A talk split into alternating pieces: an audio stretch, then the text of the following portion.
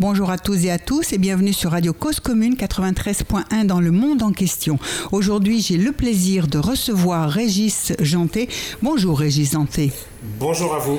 Vous êtes euh, correspondant dans l'ancien espace euh, soviétique et installé à Tbilissi depuis plus de 20 ans, correspondant pour RFI, mais aussi également pour Le Figaro et France 24. Et avec vous, euh, Régis Janté, on va commencer par parler de la Géorgie et de l'actualité plus récente avec des manifestations, une énorme manifestation qui a eu lieu ce lundi 20 janvier dans la capitale Tbilissi, de cette petite république du Sud-Caucase. Je rappelle pour nos auditeurs que le Sud-Caucase, c'est trois anciennes républiques de l'ancienne Union soviétique, l'Arménie, l'Azerbaïdjan et la Géorgie. Et donc euh, la Géorgie, 3,7 millions d'habitants environ, et une énorme manifestation lundi 20 juin euh, dans la soirée, une marche pour l'Europe. Que se passe-t-il en Géorgie? Régis Janté euh, ça veut dire que l'heure est grave, effectivement. On sent que c'est un moment euh, historique pour euh, les Géorgiens et pour tous les peuples de, de la région parce que parce qu'il y a la guerre en Ukraine, parce que la Russie euh, exerce une très forte pression dans tout son entourage, sur lequel elle veut garder euh, une forme de, contrôle en quelque sorte, alors que ces peuples, ces pays aspirent souvent à, avoir des liens beaucoup plus forts avec euh, l'Occident, et c'est le cas de la Géorgie. Et en fait, ces derniers jours, l'Union européenne, du fait justement, vous vous en avez sans doute entendu parler de de la guerre en Ukraine, a, a accéléré le calendrier des des candidatures, des rapprochements de trois républiques républiques euh, ex-soviétiques que sont l'Ukraine, la Moldavie et la Géorgie. Et la Géorgie qui était jusqu'il y a un an un peu le bon élève, si on peut dire, euh, de, de ce qu'on appelle le partenariat oriental. C'est la politique de voisinage de l'Union européenne avec euh, six ex-républiques soviétiques. La Géorgie était vraiment le pays qui faisait le plus de progrès, qui avait connu des élections, des, des, des alternances même démocratiques.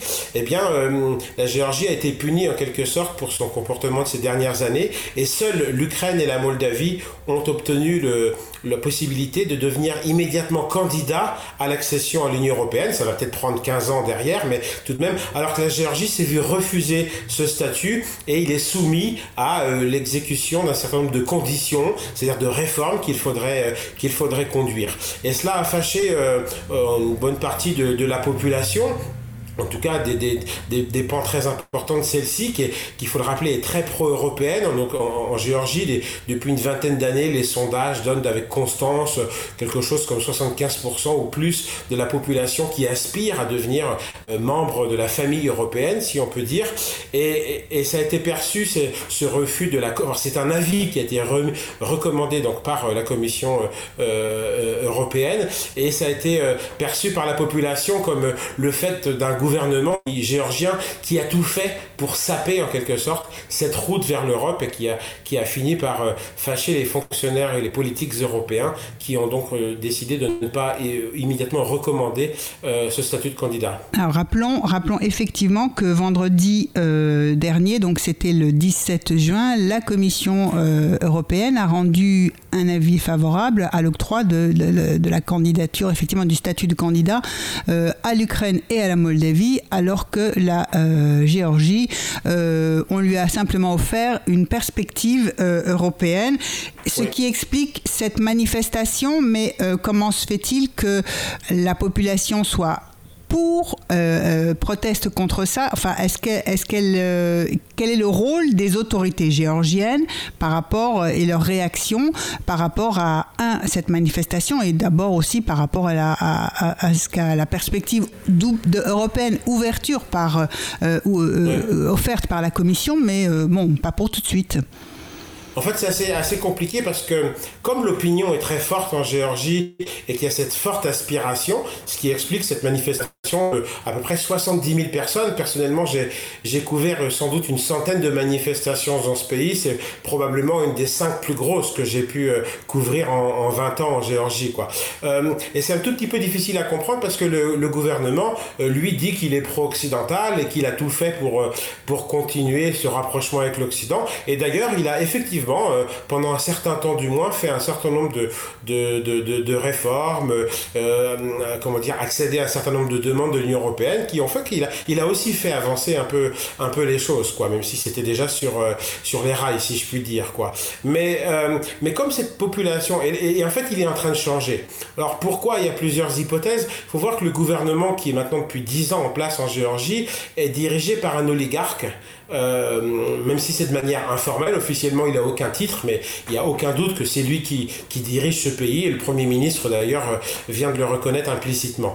Et ce, cet oligarque, c'est Bidzina Ivanishvili, c'est quelqu'un qui a fait fortune en Russie, qui pèse 5 milliards de dollars, et qui est vraiment quelqu'un de très, puissant, très, euh, inscrit, très enraciné dans le système de pouvoir russe également. En tout cas, il a d'énormes connexions, il est très connu, il a joué à une époque un rôle important au cœur du système russe. Et, en fait, probablement parce qu'il est tenu par la Russie, je ne sais pas si dans son fort intérieur il est pro-russe ou pas, mais on voit que la Géorgie du fait des pressions aussi russes qu'il y a euh, depuis 2-3 euh, ans, euh, et notamment depuis un an, puisque la Géorgie fait partie en quelque sorte du même paquet que l'Ukraine, c'est le même sort, ils sont plus ou moins vus, pour une part en tout cas de la même manière par Moscou, eh bien on sent que ce gouvernement est en train d'essayer de plaire à Moscou. Est-ce qu'il le fait simplement parce qu'il a peur et qu'il essaie d'être le plus prudent possible, en se disant plus on affichera de signes pro-occidentaux, plus on risque d'irriter la Russie? Est-ce qu'il le fait parce que en fait, il est très perméable à la Russie et d'une certaine manière en phase avec elle. C'est ce que j'ai tendance à penser, mais c'est pas la réponse est un tout petit peu difficile à apporter. Je n'entre pas dans les détails euh, pour le moment. En tout cas, euh, cette politique vise manifestement à satisfaire la Russie et à saper la route euh, de, la Géorgie vers l'Europe. Je vais donner un exemple très récent qui est très parlant. C'est le dernier exemple d'ailleurs. Le 16, le 16 mai dernier, le, le directeur de la principale chaîne de télévision d'opposition, qui s'appelle Mtavari, a été condamné à trois ans et demi de prison. Si vous discutez avec euh, les défenseurs des droits de l'homme, etc., et si vous lisez vous-même le, le, cas, vous comprenez que c'est complètement fabriqué. Donc c'est une pure arrestation politique arbitraire. Hmm. Et, euh, motivation politique, comme on dit en anglais. Motivation politique, exactement. Et, comme, et comme en fait, on sait par ailleurs que la justice géorgienne, c'est le grand problème du pays, est complètement dans les mains du pouvoir, la manière dont ça a été fait, le jour où ça a été fait, euh, c'est complètement contrôlé par le pouvoir. Il s'avère que cette condamnation à trois ans et demi de prison pour des, petites histoires en réalité, et probablement fabriquées, euh, intervient exactement la veille où le Premier ministre devait aller à Bruxelles pour justement parler de ce euh, statut de candidat. Vous voyez, c'est le meilleur moyen que pouvait utiliser ce gouvernement de pourrir la situation entre la, la Géorgie euh, et, l'Union européenne pour obtenir par exemple ce statut de candidat, puisque ce jour-là, vous prenez une décision, ou la veille, une décision qui va absolument contre les valeurs de, de l'Occident. Et c'est ce à quoi on assiste depuis 2-3 ans. On a régulièrement des cas comme ça, des violations des droits de l'homme, des, euh, une rhétorique aussi très dure, parfois presque insultante de la part des autorités vis-à-vis -vis de l'Europe, qui montre qu'il y a une sorte de travail de sape euh, pour, pour, saper la relation entre la Géorgie et l'Europe sans dire on ne veut pas de l'Europe, tous en se prétendant être européens. Mais si vous dites trop directement nous sommes contre l'Europe, nous voulons vous rapprocher de Moscou, ça donne ce qui s'est passé en 2014 en Ukraine, un Maïdan, une révolution populaire. Alors, euh, peut-être il faudrait euh, commencer aussi à reparler de l'historique parce que on a parlé de cette affinité entre euh, l'Ukraine et la Géorgie. Donc il faut euh, qu'on développe ce, point-là. Et il y a une similitude de situation entre l'Ukraine et la Géorgie aujourd'hui c'est que ce sont deux pays dont une partie du territoire est entre les mains de forces euh, séparatistes pro-russes. Et dans le cas de la Géorgie ça se passe très très vite, non pas en 2014 avec annexion euh, de la Crimée pour l'Ukraine ou euh, l'autoproclamation de euh, de deux républiques dans le Donbass, mais en Géorgie, c'est dès le début des années 90, c'est-à-dire dès l'implosion de l'Union soviétique et la déclaration d'indépendance des 15 anciennes républiques socialistes soviétiques, que plusieurs conflits éclatent et que deux parties de la Géorgie échappent au contrôle des Géorgiens, du pouvoir central géorgien. Oui, absolument, c'est ça. Et ce qui montre bien d'ailleurs qu'il faut être très prudent lorsqu'on entend aujourd'hui dire et répéter souvent en France, par exemple, que c'est l'OTAN qui a été trop provocateur et donc euh, la Russie euh, a dû prendre des mesures, puisque en l'occurrence, c'est le contraire qui s'est passé. C'est-à-dire qu'il y a eu d'abord des conflits séparatistes. C'était bien avant d'ailleurs euh, l'arrivée de M. Poutine Tout à fait. au pouvoir. Donc ça concerne la Russie au premier chef et le pouvoir russe et non pas M. Poutine directement. Et ensuite, la Géorgie ayant perdu 20% de son territoire, avec les républiques de l'Abkhazie et de l'Ossétie du Sud, eh bien, a, a cherché un protecteur pour assurer sa sécurité, pour ne pas avoir d'autres conflits séparatistes. Et c'est comme ça qu'elle s'est tournée vers l'OTAN. Donc c'est en ce sens il y a une vraie similitude et ça montre aussi, je fais une petite parenthèse, mais que ces conflits séparatistes, faut bien choisir un mot pour le dire, euh, je l'emploie aussi, mais ça pose effectivement un problème parce que souvent ce sont des séparatistes qui sont complètement fabriqués, qui font croire à une sorte de volonté populaire locale d'une région, le Donbass, euh, Donetsk, la Brasil, l'Ossétie, mais qui ou, la Transnistrie pour la Moldavie, mais qui sont en réalité des outils. Et moi j'ai beaucoup travaillé il y a quelques années sur ces questions-là. Je suis allé enquêter dans le Donbass en guerre pour, pour comprendre comment la Russie constituait des entités séparatistes qui sont en fait des outils, euh, des outils géopolitiques qu'elle qu'elle utilise pour euh, ensuite jouer ses cartes sur la scène euh, internationale. Et on voit bien combien c'est complètement fabriqué. Alors la Géorgie, effectivement, a ces deux conflits sur les bras, ce qui normalement doit aussi d'ailleurs l'empêcher de pouvoir entrer dans l'OTAN, puisqu'une fois que vous avez des conflits, normalement, selon les, statuts de l'OTAN, de l'Alliance Atlantique, vous ne pourriez pas rentrer. C'est sans doute une des raisons que, la, Russie utilise pour,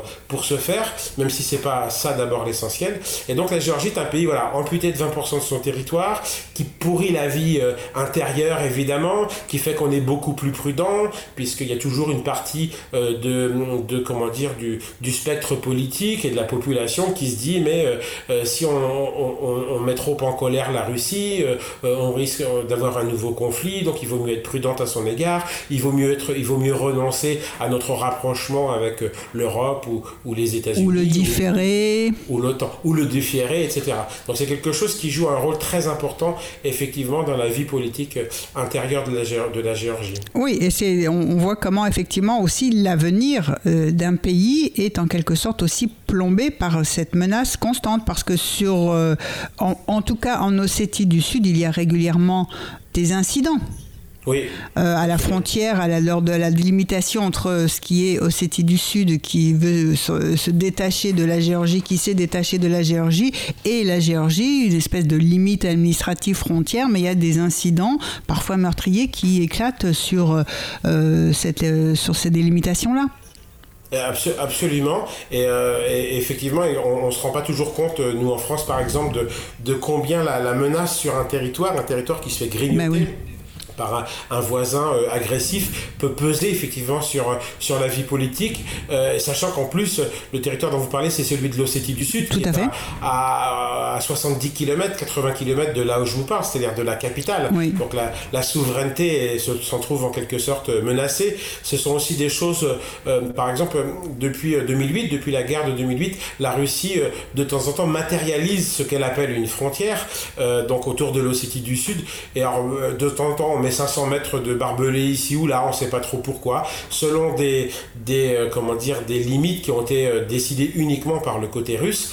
Et euh, par exemple, je me souviens que le 20, euh, 28 novembre 2013, si je ne me trompe pas, le jour où en fait l'Ukraine, la Moldavie et la Géorgie devaient signer un accord d'association avec l'Union, enfin ont signé d'ailleurs un, document important pour continuer l'accord la, d'association avec l'Union européenne, et eh bien ce matin-là, par exemple, les Russes déployaient des barbelés dans une partie euh, du territoire. Évidemment, les caméras de télévision du pays ce jour-là, bien, sont là. Évidemment, ce sont des questions qui sont utilisées par l'opposition, etc., pour dire au gouvernement, mais vous ne faites rien, à tort ou à raison. Et donc, euh, voilà, voilà comment on pourrit aussi un climat euh, politique, en effet.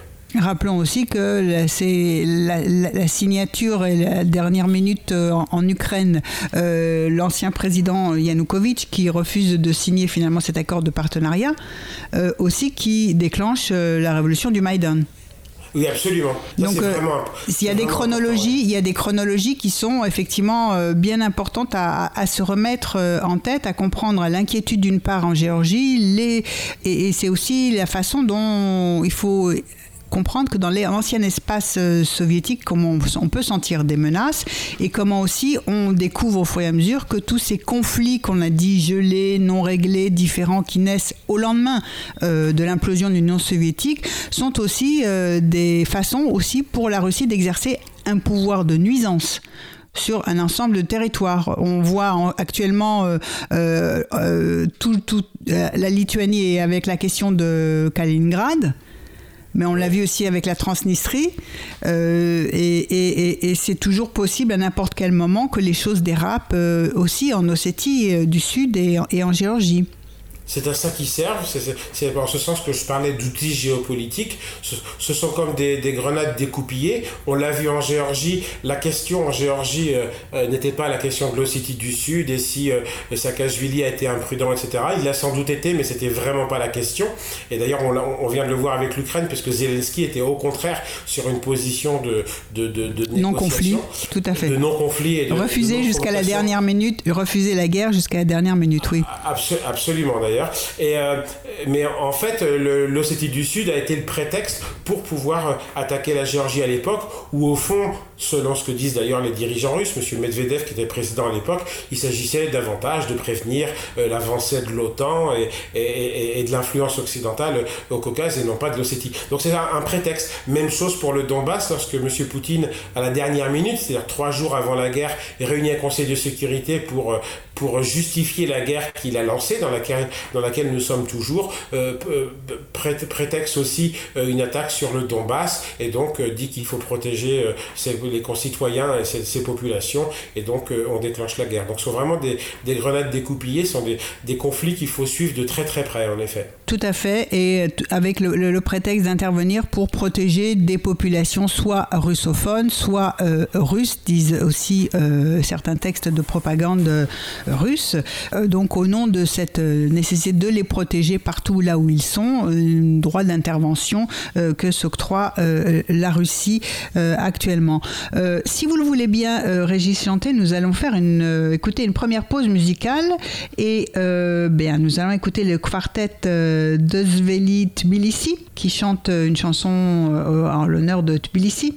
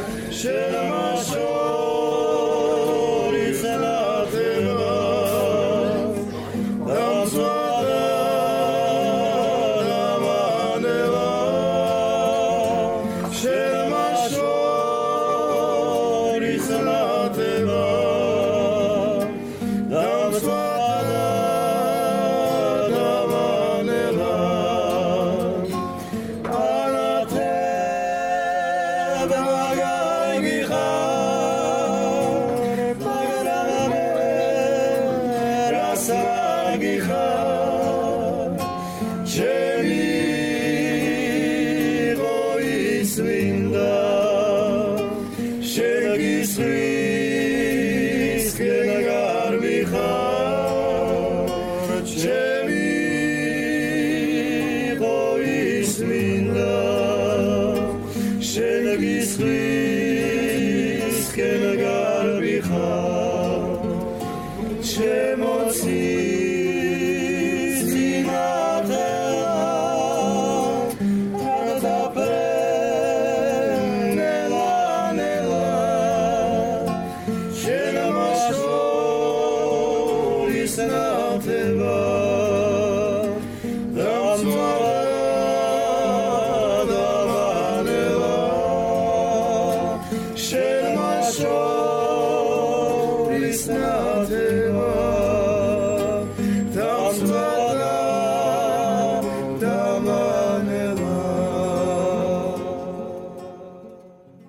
Sur Radio Cause Commune 93.1 dans le monde en question. Nous recevons Régis Janté. Nous parlons de la situation en Géorgie et de l'avenir de ce pays qui s'est vu refuser le statut euh, euh, de candidat à l'Union européenne, même si on lui ouvre une perspective européenne, alors qu'on a accordé ce statut, enfin en tout cas que la Commission a recommandé euh, aux membres du Conseil européen de voter en faveur de l'octroi de ce statut de candidat à la Moldavie et à l'Ukraine. Régis Janté, dans cette manifestation lundi soir à laquelle vous étiez pour couvrir pour Radio France Internationale et aussi pour d'autres médias pour lesquels vous travaillez, dont le, le, Figaro et France 24, il y avait, vous avez dit, c'était une des cinq plus importantes manifestations de ces cinq dernières années.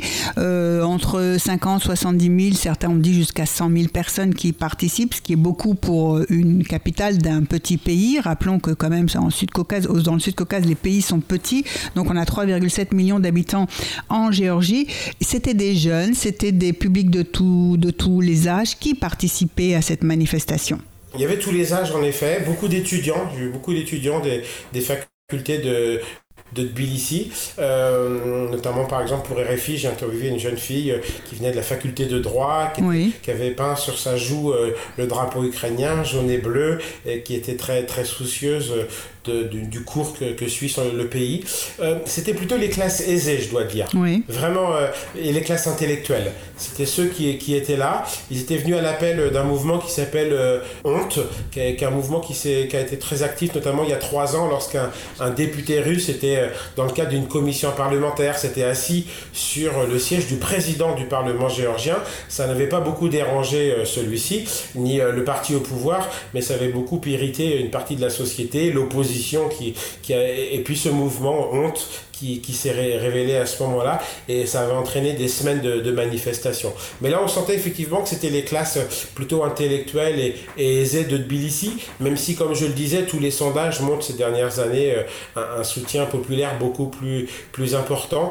Bon, ça, ça vient aussi de, euh, bon, des difficultés des gens aujourd'hui.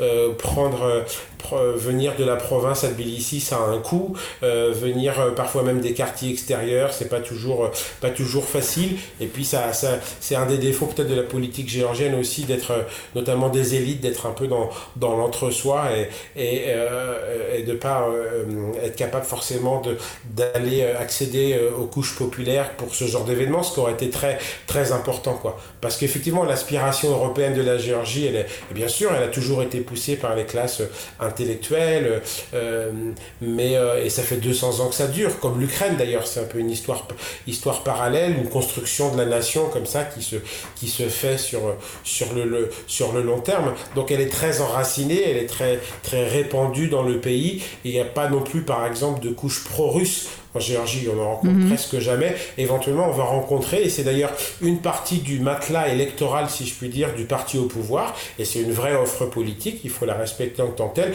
de gens qui disent euh, la Russie est trop importante, personne ne viendra nous défendre, il faut donc être prudent, peut-être mieux vaut-il renoncer à l'OTAN ou éventuellement à l'Europe pour, euh, pour ne pas connaître la guerre, etc. Donc c'est une offre politique qui existe, qui existe un peu dans le, dans, dans, dans, le débat. Quoi. Mais bon, voilà qui étaient les gens qui étaient dans, sur, euh, sur euh, l'avenue Roustavelli euh, dimanche. Toutes les catégories sociales, toutes les, toutes les classes d'âge, plutôt les, plutôt les élites intellectuelles et financières. Alors, euh, euh, effectivement, c'est dans la prudence euh, chez ceux qui. Vous, pensez qu'il s'agit davantage d'une prudence de la part de, ceux qui disent bon, écoutez, euh, on est quand même un tout petit pays, on est isolé, on n'est pas sûr qu'effectivement l'Europe vienne ou les États-Unis ou l'OTAN viennent se battre pour nous. Donc, soyons prudents vis-à-vis -vis de la Russie. je rappelle que la Géorgie, effectivement, n'applique pas et n'a pas les sanctions décidées euh, comme d'autres pays, comme la Moldavie d'ailleurs, hein, euh, contre euh, la Russie après l'invasion de l'Ukraine par la Russie de Poutine.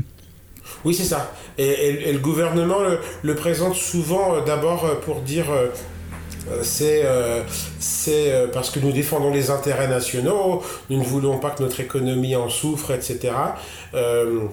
Il y a effectivement probablement un argument de la prudence en se disant mais si la Russie devait gagner la guerre en, en Ukraine et qu'on participe aux sanctions, on va se faire vraiment durement taper sur les doigts. Ensuite, euh, c'est l'argument qui peut s'entendre. après, le, entendant la rhétorique exercée par le pouvoir, encore une fois très brutale à l'égard de l'Europe, euh, souvent très, on n'est pas obligé d'arrêter le principal, le directeur de la principale chaîne de télévision d'opposition la veille d'une visite euh, à Bruxelles. En, Russie, à Bruxelles. en tout cas, c'est pas un signe. En tout cas, c'est pas un signe, effectivement. Euh, tout à fait. Oui. Et donc on peut, on peut penser que, que, que, que, ce gouvernement poursuit en fait une ligne pro-russe, mais qu'il ne peut pas l'afficher en tant que tel. Le parti le plus évidemment pro-russe, et aujourd'hui nous avons des preuves qu'il a été financé directement par l'appareil présidentiel de M. Poutine, c'est un parti qui s'appelle l'Alliance des Patriotes.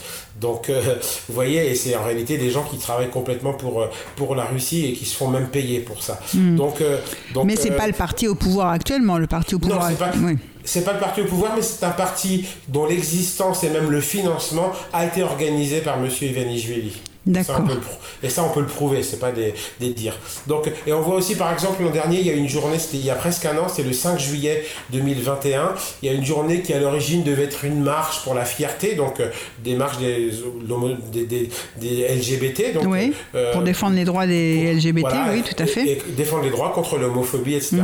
Et mhm. euh, il y a eu de, dans la rue de, beaucoup de menaces de la part de mouvements ultra-conservateurs, proches de l'église orthodoxe, etc. Finalement, les LGBT sont pas sortis, sont restés chez eux. Les journalistes, eux, étaient dans la rue pour essayer de, montrer ce qui se passait. Et les manifestants, les, manifestants pardon, s'en sont pris notamment euh, aux journalistes. Une cinquantaine euh, ont été attaqués ce jour-là. À deux reprises, le drapeau européen a été descendu. Euh, le mouvement Honte, dont je vous parlais, a vu son siège investi et des gens ont été battus très violemment. Et une des personnes qui a été battue est morte non pas de ses blessures, mais suite à ces événements cinq jours plus tard, est, décédé. Donc c'était d'une très grande violence. Et euh, moi j'ai enquêté sur tous les groupes qui étaient dans la rue ce jour-là. Tous étaient des groupes pro-russes. Donc, donc, on peut prouver les liens avec la Russie, parfois qu'ils les revendiquent. Et aucun n'a été euh, puni par le gouvernement, alors qu'il y a des dizaines de vidéos qui traînent, bien sûr. Donc on a les noms, on sait ce que les gens ont dit ce jour-là, on sait à peu près qui a frappé qui. Et malgré tout, le pouvoir a protégé ces gens qui s'avèrent être des pro-russes, donc c'est probablement par hasard, et, et, qui, ont, qui ont en quelque sorte attaqué sur des valeurs absolument fondamentales de l'Union européenne, qui sont bah, la protection euh, des minorités euh, sexuelles, la protection euh, des journalistes.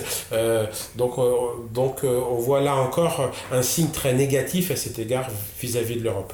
Oui, euh, rappelons qu'effectivement, dans le discours de propagande russe aussi, euh, et dans l'ancienne Union soviétique, de toute façon, il y a une difficulté à avoir euh, un esprit de, tolérance vis-à-vis de ça, et on décrit l'Europe comme étant effectivement l'horreur, l'enfer, avec ses marches de la fierté, c'est donc c'est le repoussoir, et c'est l'image dont on se sert pour dire que c'est, enfin, l'Europe, c'est Sodome et Gomorre, quoi. C'est ça, c'est quelque chose qui est instrumentalisé qui est maintenu en permanence, ça vient pas de n'importe où, et on peut même très bien tracer ces choses-là, puisque lors du, dès le retour au pouvoir de M. Poutine en 2012, lorsqu'il amorce véritablement un tournant conservateur, d'emblée, ces questions-là ont été, euh, ont été érigées comme tout à fait. Euh, un instrument géopolitique. Un instrument géopolitique, et, notamment pour euh, effectivement faire capoter aussi l'accord d'association dans plusieurs anciennes républiques socialistes soviétiques avec l'Union européenne, ce qui s'est passé avec l'Ukraine par exemple. Exactement, on observe ça partout. Donc a un vrai patron qu'on retrouve à l'œuvre partout. Voilà. Alors vous avez dans à propos de cette de ces, de ces événements-là parlé de, de, de l'Église. Quel, quel, quel, rôle joue euh, l'Église en Géorgie? C'est une Église euh, autocéphale. orthodoxe, mais qui ne dépend pas directement de celle de, du patriarche de Moscou. Non, effectivement, mais elle, elle se sent une, une, véritable affinité avec elle, puisqu'au fond, c'est une église euh, orthodoxe et qui est donc, euh, euh, enfin, donc, c'est ce qu'on observe dans la région, très contre un certain nombre de valeurs promues par l'Union européenne et donc qui est prompte à s'attaquer à un certain nombre de questions, ce qui est aussi vrai de l'église catholique pour une part, hein, ou, de, ou de pans de l'église catholique, très sensible aux questions d'homosexualité sexualité, de sexualité en général. Sur les questions d'avortement, sur les questions de la procréation. Exactement, absolument. Et puis sur l'individualisme en général, etc. et donc c'est une église qui, qui, est, assez puissante, c'est malgré tout une église orthodoxe, donc elle a plutôt tendance à se soumettre au pouvoir politique, mais elle est dans un, un certain rapport de force. C'est une église qui en Géorgie, de ce fait, se trouve être une église assez, euh, assez pro-russe, puisque finalement, elle se trouve plus d'affinité avec euh, les valeurs de l'église russe qu'avec euh, l'Union européenne, si je, si je puis dire, et, et qui fait qu'à plusieurs moments, on voit bien qu'elle va plutôt dans, ce sens. C'est par exemple le patriarche très respecté, qui est un très vieil homme et très malade aujourd'hui. Il y a deux qui étaient allés juste après la guerre de 2008 parler à Moscou, notamment avec le président de l'époque, Dimitri Medvedev, et, on sentait qu'il voulait en quelque sorte recoller les, les, les morceaux. Donc c'est une église qui se sent plus d'affinité envers la Russie qu'envers l'Europe, mais qui, du fait des conflits, notamment les conflits séparatistes dont on parlait, est tout de même gêné, ne peut pas euh, trop avoir de collusion apparente, en tout cas, avec, avec l'Église russe, puisque euh, cela va à l'encontre de, des intérêts nationaux, puisque la Géorgie a perdu 20% de son territoire. Mais par exemple, euh, ce qui se passe, c'est qu'on a vu récemment un, un, comment dire, un, un, des hiérarques de cette église euh, qui s'appelle Chio, euh, un métropolite, je crois, euh, érigé au titre de locus tenens, si je ne me trompe pas, qui en général est considéré comme le, le poste, le tremplin pour devenir le, futur le, le, successeur, exactement. Mhm. Euh, sachant encore une fois qu'il y a deux et, et, très âgé et, vraiment très, sou, très souffrant de, de, Parkinson, je crois. Et, et en fait, euh, les informations qu'on a, elles restent, demanderaient à être confirmées, mais montreraient que la, la, la, promotion de Chio à ce poste-là a été euh, euh, agréée avec le patriarcat de Moscou qui lui-même qui lui-même n'est pas du tout indépendant et, coordonne énormément de son travail avec euh, le pouvoir russe. Et donc euh, et donc c'est un signe encore encore inquiétant de, de voir combien cette église géorgienne est en fait euh, presque institutionnellement, si je puis dire, enfin informellement, mais dépendante euh, de, de, la Russie. Et d'ailleurs, dans la journée du 5 juillet 2021 euh, dont je parlais, contre, à l'origine qui devait être une journée euh, de, contre l'homophobie, eh bien, Chio et ses, et, et, gens, les organisations qui gravitent autour de lui, étaient extrêmement présentes dans la rue. alors, si nous continuons notre euh, euh, découverte du paysage politique euh, géorgien. Vous avez parlé de ce parti Rêve géorgien qui est au pouvoir depuis une dizaine d'années. il succède à, au parti de Saakashvili et à son règne, qui a été davantage considéré comme une période d'ouverture vers l'Europe et l'OTAN. Oui. Et euh, le rêve géorgien euh, a essayé d'avoir une politique différente de Saakashvili. Euh, présentée comme celle d'une normalisation. Alors mes questions c'est est-ce que cette normalisation a donné des résultats ou quelles étaient les, attentes vis-à-vis de cette nouvelle politique, simplement de réduire des tensions ou bien est-ce qu'il y avait d'autres attentes plus précises pour récupérer l'intégrité du contrôle, enfin, le, contrôle sur l'intégrité sur, sur tout le territoire, euh, ou bien, euh, enfin, je vous écoute, Régis Janté. Euh, effectivement, c'est une politique donc, de normalisation. Alors, ils disent qu'il ne faut pas dire normalisation, mais en tout cas de non-confrontation avec, avec la Russie. Rappelons que les, la Russie et la Géorgie n'ont toujours pas de relations diplomatiques. absolument, depuis la guerre de 2008. D'accord. Et donc, euh, donc effectivement, euh, il s'agissait de se dire, bah, puisque on n'a pas, on pas les moyens de lutter contre la Russie, tâchons de normaliser, d'entrer dans une, une non-confrontation, de restaurer le dialogue.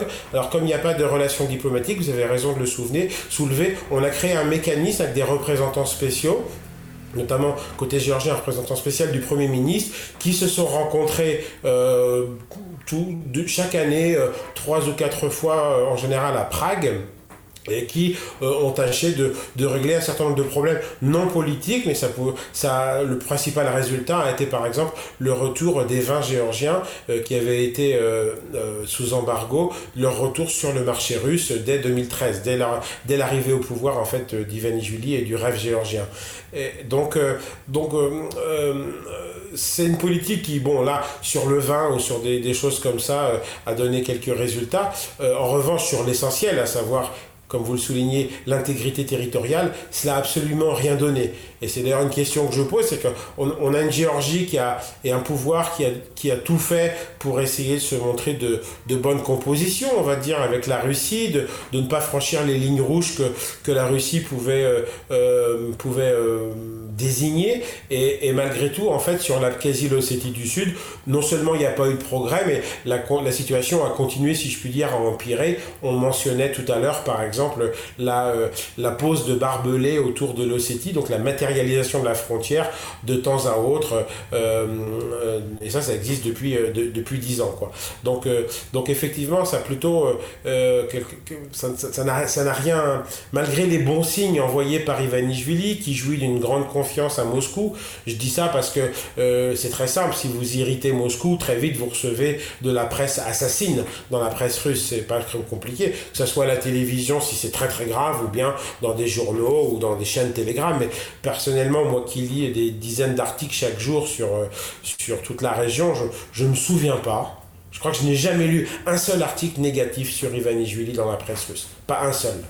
Donc c'est très significatif ça. Alors que j'en lis encore régulièrement sur Saakashvili alors qu'il est en prison et, qu'il est complètement euh, hors, jeu. Quoi. Oui, et que c'est euh, pas du tout un candidat qui, qui, qui, est sur le point de revenir. Enfin, ça, ne représente pas un enjeu effectivement de, de pouvoir parce qu'il n'est pas du tout sur le point d'effectuer un retour politique euh, sur la scène.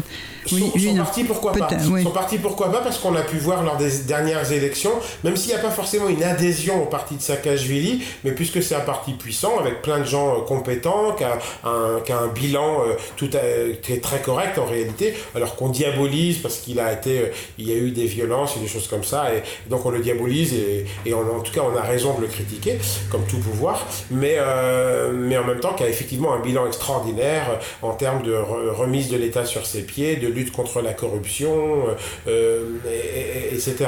Et, euh, et, malgré tout, mais ce que je veux dire, c'est que le, parti d'Ivanishvili, euh, de ce point de vue-là, en permanence, enfin le rêve, le rêve géorgien a officiellement, et je, le dis tout à l'heure, continuer à soutenir l'Europe, à dire qu'il promouvait cette idée, parce qu'il ne peut pas faire autrement, encore une fois, ça, ça serait vraiment aller contre le gros de l'opinion euh, géorgien, mais dans la pratique, on sent qu'ils euh, se sont aussi permis de dire des choses comme ça, parce qu'ils savaient très bien aussi que les portes étaient fermées. Je veux dire, après la guerre de 2008, on avait tous compris que l'OTAN, l'Union Européenne, les, les, les, les, portes étaient fermées, donc on ça coûtait rien de le dire en quelque sorte, et ça permettait d'amadouer la population, et, déjà, dès le début, on a pu voir un certain nombre de signes qui montraient, euh, pas une politique pro-russe, mais un, souci de, respecter ou de tenir compte des intérêts de la Russie. Et là, je dis de manière très objective, je dis pas que c'est bien ou c'est mal, mais voilà, on, le voit par exemple, c'est de cette façon que Ivanishvili et ses équipes ont détruit l'idée d'un projet de, port à Anaklia, qui se trouve sur, euh, au nord-ouest du pays, sur les bords de la mer Noire, en air pro, eau profonde. Euh, un projet qui ne plaisait pas du tout aux Russes parce qu'on se trouvait aux portes de l'Abkhazie. C'est de l'eau profonde, donc on aurait pu imaginer que des navires euh, battant pavillon de l'OTAN, disons, ou de pays membres de l'OTAN pouvait venir euh, y, euh, mouiller. Si, mouiller, voilà, j'ai cherché les mots. Et donc, euh, donc ce projet, sous couvert de différentes choses, de, de bref, en accusant les, les, porteurs de ce projet, les investisseurs, a, été détruit et on nous a promis des, des, nouveaux investisseurs, mais bien sûr, on n'en a pas vu un seul apparaître. et, plein de choses comme ça. la restauration de partis pro-russes, je parlais de l'Alliance des Patriotes, c'est aussi quelque chose qui est important pour la Russie parce qu'ensuite, ce, ça donne des leviers pour pouvoir intervenir dans le débat public, pour, et, et, promouvoir un certain nombre d'idées. Donc voilà, on a vu ce parti émerger, de même qu'on a vu apparaître plus de propagande russe sur les médias sociaux, un peu les télévisions parfois. Donc voilà ce qu'est le rêve géorgien. Si on prête attention aux mots, si on fait la grammaire des mots, et là je fais un peu de comparatif, que moi je travaille dans toute la région, en Asie centrale, etc. Et lorsque, lorsque souvent, pas toujours, mais très souvent en ex-URSS, vous dites moi je suis pas pro-occidental ou pro, je suis pro mon pays, pro-kazakh, pro-géorgien, pro-arménien, euh, selon les contextes, mais parfois ça veut dire en fait, si je suis pro-géorgien, le rêve géorgien, c'est pas le rêve européen de la Géorgie, c'est le rêve géorgien. Ça veut dire je ne rêve que de Géorgie. Ça veut peut-être dire, et c'est ce que ça veut dire au fond, ça veut dire euh, euh, je ne suis pas pro-occidental en fait. C'est une manière de dire que je suis pro-russe, ou en tout cas de dire que je suis pas pro-occidental. Donc c'est le rêve géorgien. Euh, et ce qu'on a pu observer l'autre soir à la manifestation, c'était le rêve européen d'une partie de la Géorgie, en tout cas, et probablement de la majorité. Voilà, cette expression est assez importante parce que ça montre aussi ce qu'est ce parti. Oui, je vous propose une seconde pause musicale, si vous le voulez bien. Nous allons écouter un trio donc de chanteurs euh, géorgiens. Euh, ce trio s'appelle Tsisperi Trio. Et il va nous chanter Zamtaria Sivea. L'hiver est froid.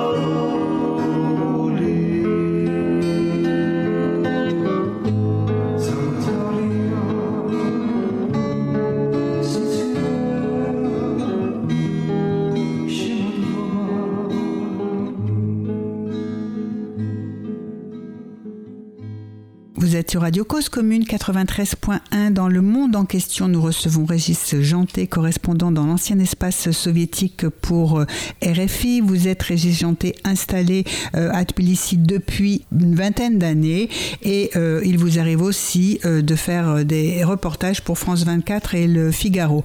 Donc nous parlions de l'évolution de la vie politique en Géorgie et de ce parti qui s'appelle Le Rêve géorgien. Vous parliez de la façon dont les gens disaient euh, oui être géorgien ou dire moi je suis euh, pro géorgien ou je suis pro euh, kazakh ou je suis pro arménien ça veut dire aussi en fait je ne suis pas pro européen donc on, se ménage c'est cette espèce de prudence que vous notez dans l'espace post-soviétique parce qu'on craint la toute-puissance ou le pouvoir de nuisance de la Russie, où on a du mal à se défaire d'une influence russe dans la région ou de se penser un avenir différent oui, c'est ça. Euh, ce que j'ai, écrit un article pour le Figaro un peu au début du conflit euh, en Ukraine, euh, là au mois de mars, je crois, j'ai dû le publier au février, pour raconter par exemple que bah, en, 20, en 20 ans d'expérience dans, dans la région, j'ai fait énormément de manifestations, alors soit pour des révolutions colorées, comme en Ukraine, comme en Géorgie, soit pour des, oh, comme en, en, Arménie en 2018, soit pour des mouvements plus sur une problématique 2015 en Arménie sur le prix de l'électricité au Kazakhstan euh, sur le, niveau de vie et la répartition de la manne pétrolière.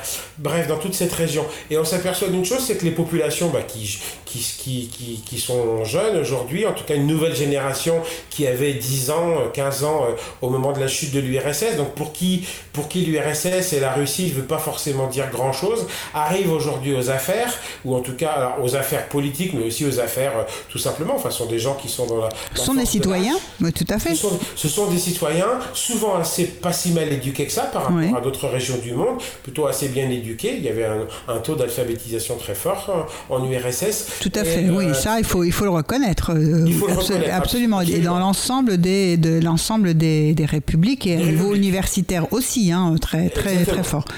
Exactement. Et en fait, donc ça donne des populations, et bien quand on leur donne un téléphone portable, un smartphone en poche, et tout le monde en a un, ce sont des gens qui ont plus d'informations qu'autrefois, qui euh, savent ce qui se passe à l'étranger. Euh, si vous discutez avec un, un, chauffeur de taxi dans toutes ces régions, souvent vous dites vous êtes français, il va, il va vous dire qui est Macron, euh, qu'est-ce qu'il a fait la semaine dernière, qu'est-ce qu'on a dit de lui.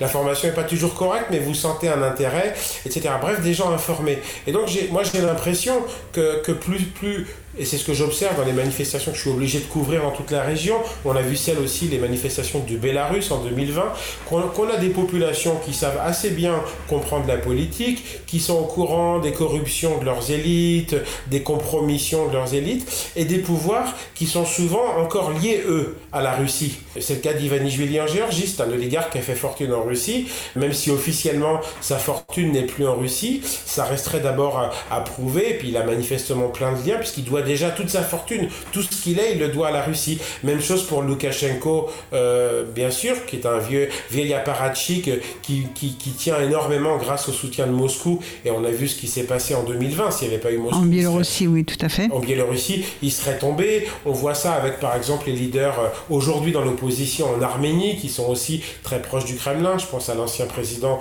euh, Robert Kotcharyan, contrairement à, à Pachinian, qui est un journaliste qui est, qui est vraiment sorti de la rue sans aucun soutien de Moscou et, dont toute la légitimité n'est que la légitimité populaire. Il n'est pas soutenu par les oligarques locaux, il n'est pas soutenu par euh, Moscou. Donc voilà, toute une sorte de, de guet qui se crée entre, ou de, de, de, entre des populations qui, un peu mieux informées, aspirent à des vies, pas forcément à adhérer à l'Europe, c'est pas forcément pour de la grande idéologie, mais Europe, ça veut quand même dire euh, euh, état de droit, ça veut dire euh, un peu plus de richesse, beaucoup plus de richesse. Faites la comparaison entre le, le niveau de vie moyen en Pologne aujourd'hui et, et l'Ukraine, alors qu'ils étaient à peu près au même niveau il y a 35 ans. Tout à fait. Donc, Aujourd'hui, c'est un rapport de quasiment 1 à 4. Les, revenus euh, entre la Pologne et l'Ukraine, par exemple. Oui. Là, il y avait des Ukrainiens qui sont réfugiés en Géorgie, je les ai interviewés pour le Figaro.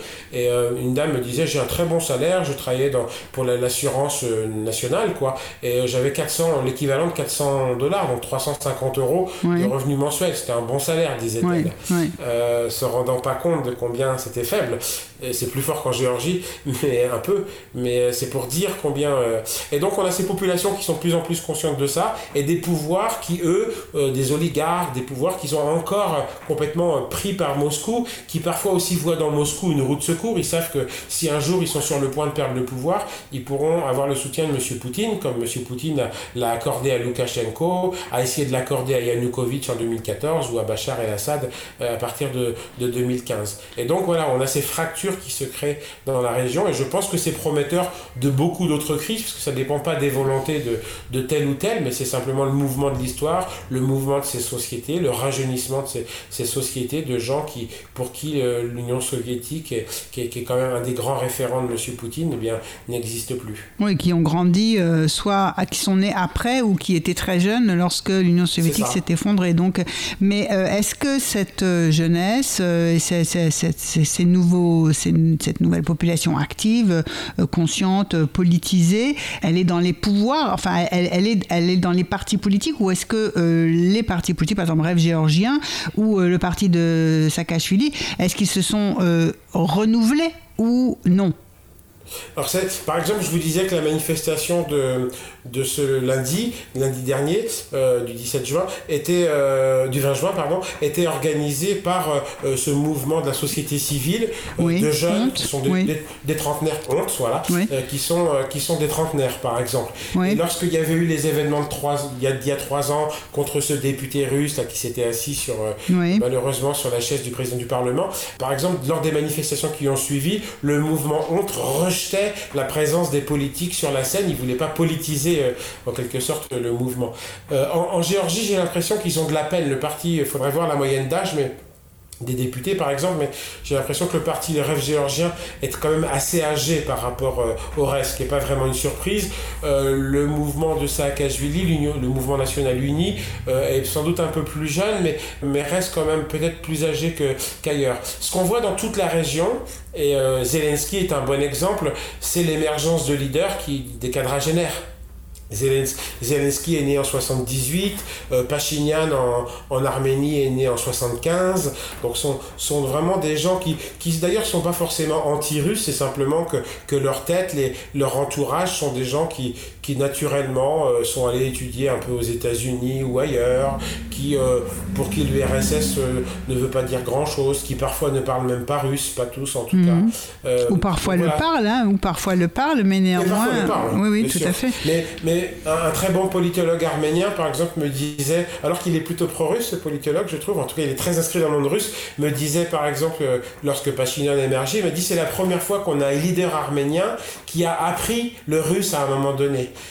Et il me disait, bah, dans dix ans, on aura peut-être un nouveau Premier ministre à qui il faudra un traducteur pour parler euh, avec euh, le, le, président russe de, de, de l'époque, dans, dans dix ans. Quoi.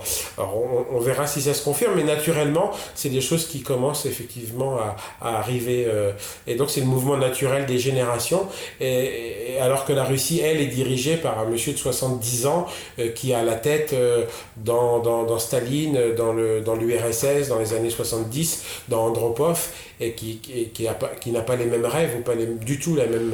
Oui, et qui, et qui, d'un, et qui d'un point de vue euh, aussi euh, géopolitique euh, a, a, parfois des, des réflexes qui sont ceux du 19e siècle. On disait quand on envahir un territoire, ce qui, enfin, c'était en 2014, bah, les Américains comprenaient mais comment on peut encore au 21e siècle envahir un territoire? Enfin, c'est quelque chose qui appartient à un monde passé, mais non, justement, c'est, c'est ces décalages-là qui, qui sont intéressants à, à souligner. Hein.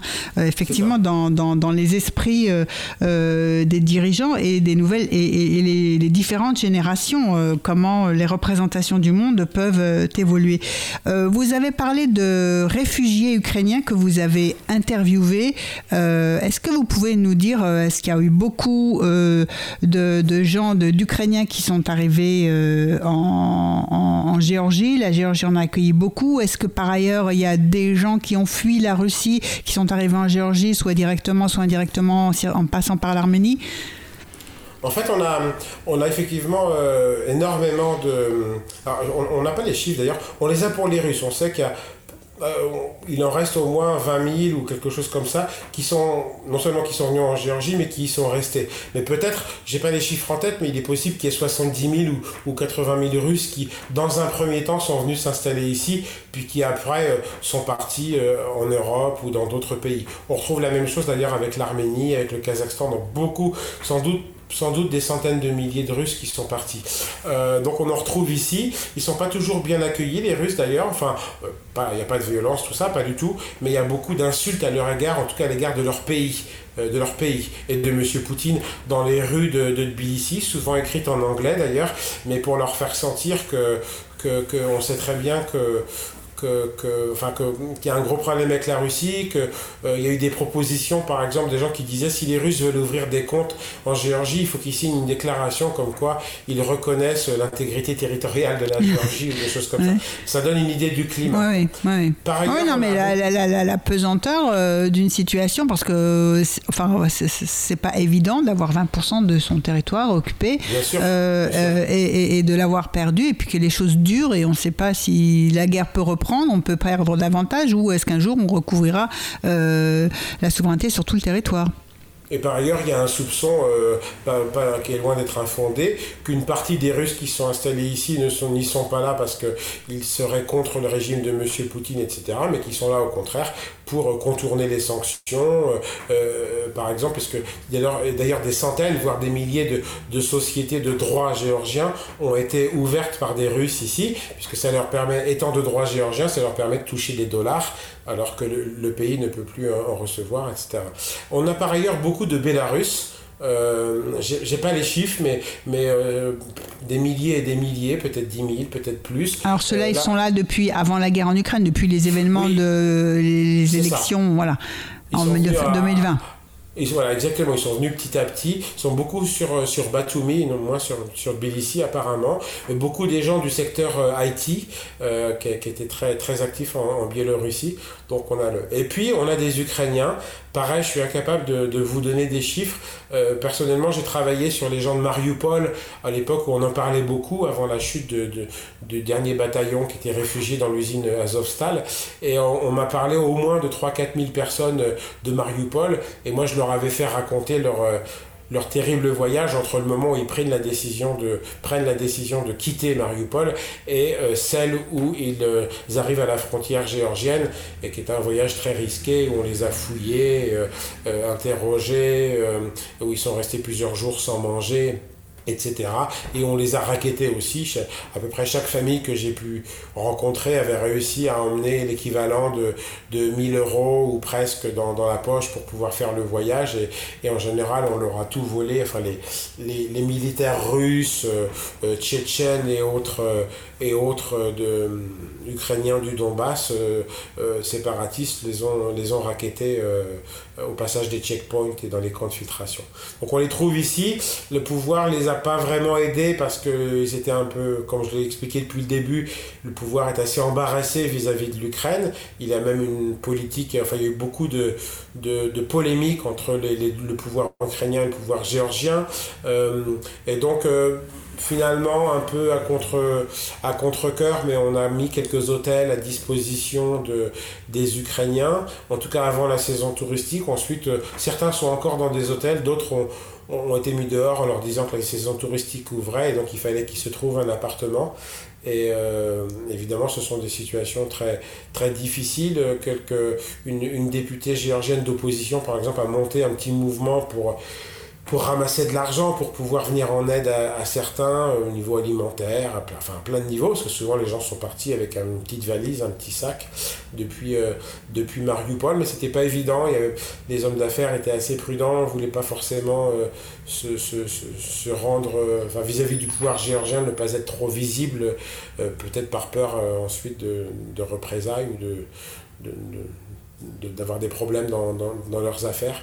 Mais, euh, mais, voilà, la Géorgie à nouveau se retrouve à être un peu un, comme ça un, un, hub pour, euh, pour les gens qui ont des problèmes avec euh, les pouvoirs et les événements dans leur région, dans leur pays.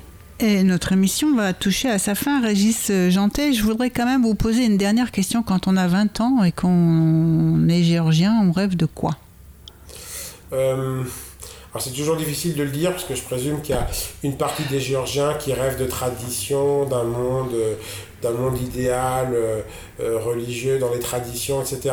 Et ça, je le vois vraiment de plus en plus, non pas disparaître, mais parfois réinventer même, mais en tout cas que c'est moins, c'est moins présent dans la vie des gens à Tbilissi, mais Tbilissi c'est le lieu de l'élite, bien sûr, a des gens un peu plus riches, mais la capitale, des, oui. Des jeunes, euh, les jeunes de, que je voyais il y a 20 ans quand moi je suis arrivé, et les jeunes de 20 ans que je voilà. aujourd'hui ne sont pas du tout les mêmes. On avait à l'époque des gens très ancrés dans le monde euh, post-soviétique, on voyait des, des, traditions très fortes, on voyait rarement des couples, se des jeunes couples se tenir euh, la main dans la rue ou s'embrasser a fortiori, alors qu'aujourd'hui, lorsqu'en tout cas au centre de Tbilissi, on est, on est comme si on était au centre de Paris ou de Londres ou, ou, de Berlin, avec, euh, vous voyez, dans le, le style euh, vestimentaire, euh, dans les comportements sociaux.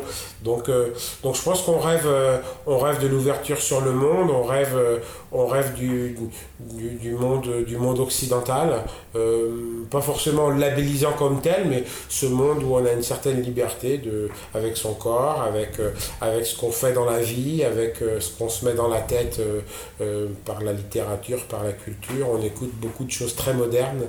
Donc euh, je crois qu'on rêve, oui, on rêve plutôt de, ce monde-là, d'un monde libre. Les Géorgiens sont des gens assez libres quand même. Eh bien, je vous remercie, euh, Régis Janté. On va se quitter en musique quand même. On va écouter un, groupe justement de, de, jeunes géorgiens qui euh, Tamada, le groupe Tamada. Ou peut-être on va dire ce que ça veut dire. Qu'est-ce que c'est que la cérémonie du Tamada? Oui, le tamada, c'est celui qui, qui, qui, dirige la table et qui dit des toasts selon les qui traditions porte des toasts, tout à fait. Voilà, et euh, donc c'est très traditionnel et la musique qu'on va écouter est justement un groupe de jeunes qui prend beaucoup de liberté, qui à la fois on sent un, un ancrage dans ces traditions qui peut se permettre à la fois de les respecter, mais qui en même temps peut avoir un peu d'ironie, voire un peu de provocation à son égard. Tout à fait, tout à fait. C'est la liberté dont je parlais. Voilà, exactement, tout à fait. Donc nous écoutons ce, ce groupe euh, Tamada. Je vous remercie, Régis euh, Janté. Je rappelle que vous êtes correspondant dans l'ancien espace euh, soviétique pour RFI et aussi pour d'autres médias comme France 24 et Le Figaro, que vous étiez en direct depuis Tbilissi, euh, capitale de la Géorgie, euh, où vous vivez depuis une vingtaine d'années. Je remercie en régie euh, Baptiste et je vous dis à très bientôt pour une prochaine émission et j'ajoute et j'ajoute Régis Santé que nous aurons le plaisir de vous retrouver bientôt euh, pour parler cette fois de l'Ukraine et euh, de Volodymyr Zelensky puisque vous publiez un livre avec Stéphane Sion Sion, Sion sur justement ce jeune leader. On aura l'occasion d'en parler dans une prochaine émission. À très bientôt. Moi qui vous remercie. Au revoir Régis, à très bientôt pour une prochaine émission.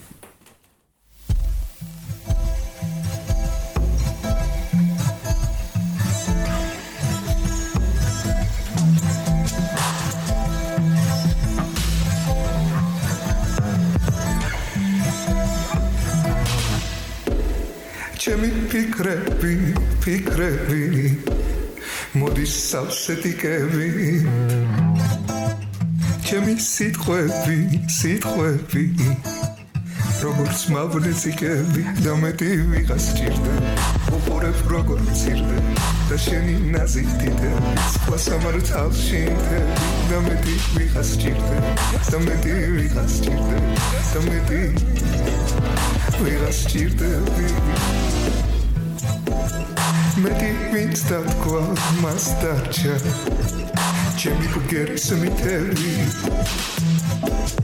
მე დათანხმდა იკაკრა თქმული შენი ფიცები და მეტი ვიღას ჭირდე უყურებ როგორ მცირდე. აქ შენი ნაზიკიდე სხვა სამართალში მთელი და მეტი ვიღას ჭირდე და მეტი ვიღას ჭირდე და მეტი mirası cildendi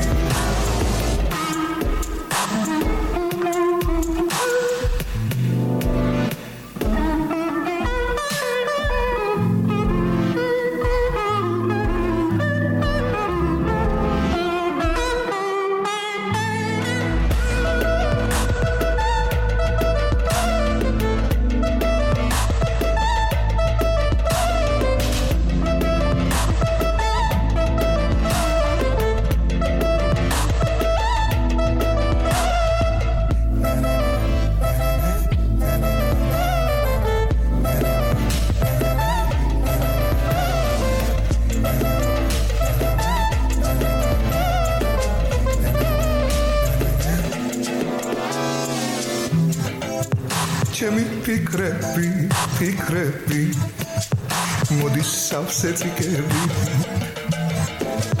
ჩემი სიტყვები სიტყვები როგორც მაგნეტიკები და მეტი ვიღას ჭირდება. უყურებ როგორ მცირდე და შენი ნაზიფიქე სხვა სამართალში მქები და მეტი ვიღას ჭირდება. და მეტი ვიღას ჭირდება. და მეტი ვიღას ჭირდები.